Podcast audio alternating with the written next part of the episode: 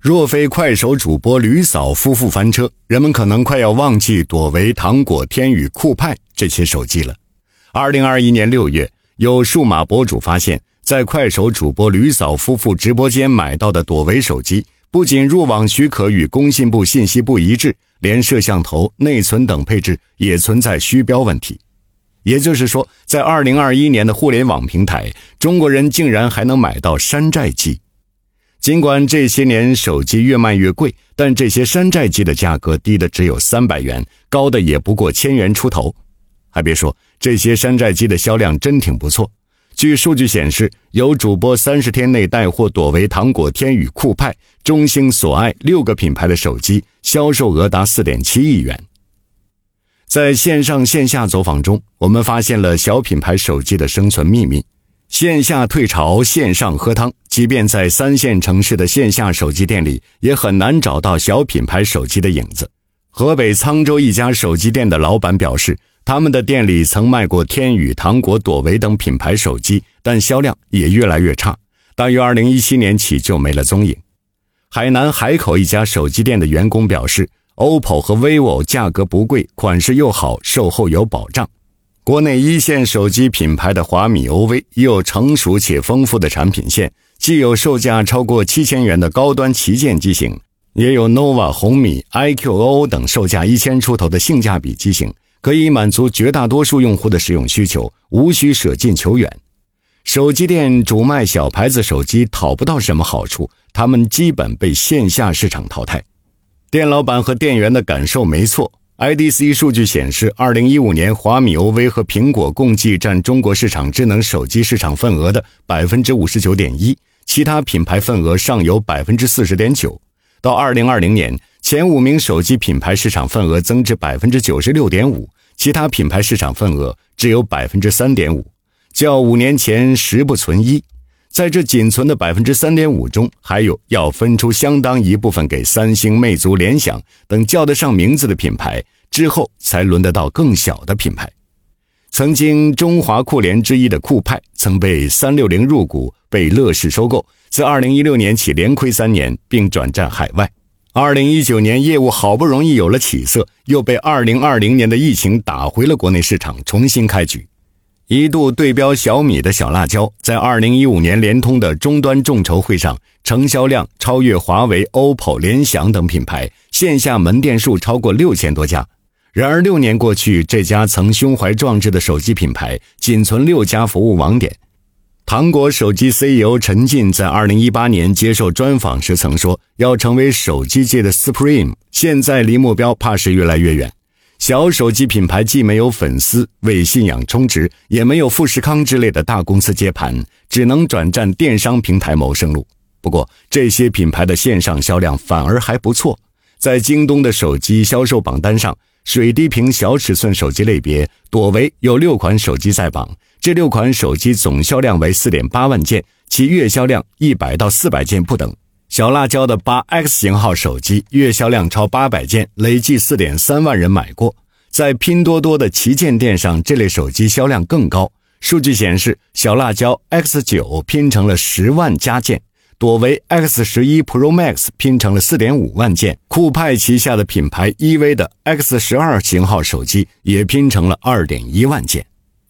在大牌林立、营销资源有限的网络平台，这类小品牌手机到底是怎么活下来的？吕嫂山寨机事件一出，主角之一朵唯即道歉说，直播间内销售的朵唯十二 Pro 手机是因管理不善导致摄像头内存错配。你是不是就这么准备原谅朵唯了？且慢，假错配还是真山寨，可能没有那么简单。细究起来，小品牌手机品牌在虚标配置上早已是惯犯。朵唯 X 十一 Pro Max 手机背后开了三个镜头孔，但实际上只有两个摄像头，像素分别为一千六百万和二百万。小辣椒 X 九手机宣称后置三摄，实际只有一个一千六百万像素的摄像头。官方店客服称，其他两个摄像头是光圈共享像素，没有单独的像素。EV A 十二和糖果 S 四十两款后置多摄的手机，客服也承认只有一个摄像头可用，其他几个均用于广角对焦。但实际上，无论光圈共享还是广角对焦，都是商家的营销话术。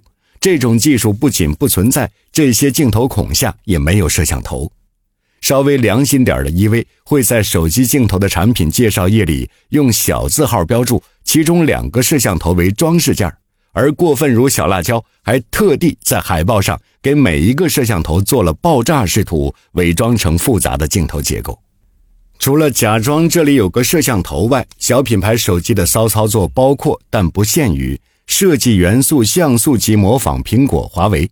在大牌手机都在互相模仿设计的时代，这些小牌手机自不能免俗。他们的模仿方向更多的是华为和苹果。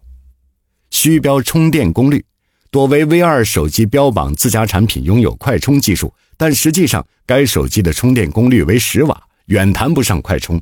连起售价七百九十九元的红米九手机都支持快充，最高充电功率可达十八瓦。对处理器芯片讳莫如深，绝大多数小牌手机的产品宣传对处理器的品牌和型号绝口不提，只介绍多核乃至八核、十核，实则多数使用的是联发科 MT 六七六三，少部分为紫光的虎贲 T 三幺零，两款芯片均为千元级别的入门芯片。小品牌机这么做虽然可耻，但有用。虚标的参数、高端的外形，让消费者相信了这些手机极具性价比，也确实骗到了不少数码小白。线上销售无法验货，加上低定价本就降低了消费者的期待，几百块钱还要啥自行车？即便到手后不满意，也会不了了之。卖几百块钱的小品牌手机到底赚不赚钱？秘密在于生产线。朵唯。EV、小辣椒存活的小品牌都有个共同的特点，就是有自家的生产线。EV 背靠酷派，而酷派旗下的宇龙通信则是提供智能手机一体化解决方案的老牌代工厂。二零一零年，宇龙通信的东莞松山湖手机生产基地首期工程投入生产，年产能一千五百万台。到二零二零年十一月，该基地还完成了三期建设，并用于承接酷派未来的手机生产任务。朵唯在二零一七年一月签约落户宜宾，成立了四川朵唯智能云谷有限公司，并建成了集整机研发、表面组装技术生产、整机制造等功能于一体的产业园区。朵唯的工厂不光生产自家手机，二零一七年十一月，朵唯宣布与易聊传达成战略合作，成为后者 ELG 三七手机的唯一代工厂商。据宜宾日报的报道。二零一八年一到十月，朵唯宜宾工厂的手机销售额突破十一亿元。直到二零二零年底，朵唯还在大量招聘厂工，仅组装普工的缺口就有一千人。而北斗星手机网旗下的小辣椒，在二零一五年被鼎智集团全资收购后，也一直在用后者的生产线。自有生产线带来两个好处：一方面可让这些小品牌手机更容易把控生产流程。另一方面，富余生产力可以做代工。实际上，这类手机商有不少都以代工为主业，自家品牌反而像个副业。并且，这些小品牌的硬件配置才不会用主流硬件，过气两三代的产品是他们的最爱。这样一来，手机卖几百块钱也照样赚钱。但是，不要被表象迷惑，这些小牌手机可不是苟延残喘，他们时不时还要搞搞新意思。二零一七年。EV 推出裸眼 3D 手机，奈何 3D 资源有限，功能实用性差，一年后不出意料的停产。2018年，糖果推出翻译手机，支持离线翻译和四十二种语言互译。不过，鉴于翻译功能严重依赖企业在自然语言处理技术上的积累，论翻译能力，糖果自然远不及专注于翻译的有道和科大讯飞。而海信近两年钟情于墨水屏，在二零二零年推出了首款彩墨屏手机，希望切入小众市场，却被网友称之为“小厂的剑走偏锋”。小众需求做不成大生意，而在主流手机市场上，他们只能寻找大厂们不愿涉足的市场领域，也就是通过严控成本找超低端市场的机会。虽然近几年电子产品消费分级已成趋势。但百元低端机的处境却越来越差。根据中泰证券的数据，二零一四到二零一九年，智能手机平均单价总体上逐年攀升。而九百九十九元以下机型的份额从百分之四十九缩水至百分之九。在华米 OV 的拼多多旗舰店，最便宜的智能机价格分别为一千一百四十九元、五百八十九元、八百零三元和八百九十九元，而官方指导价九百九十九元的小辣椒 M 十二 Pro 在拼多多的旗舰店被压到五百五十九元起。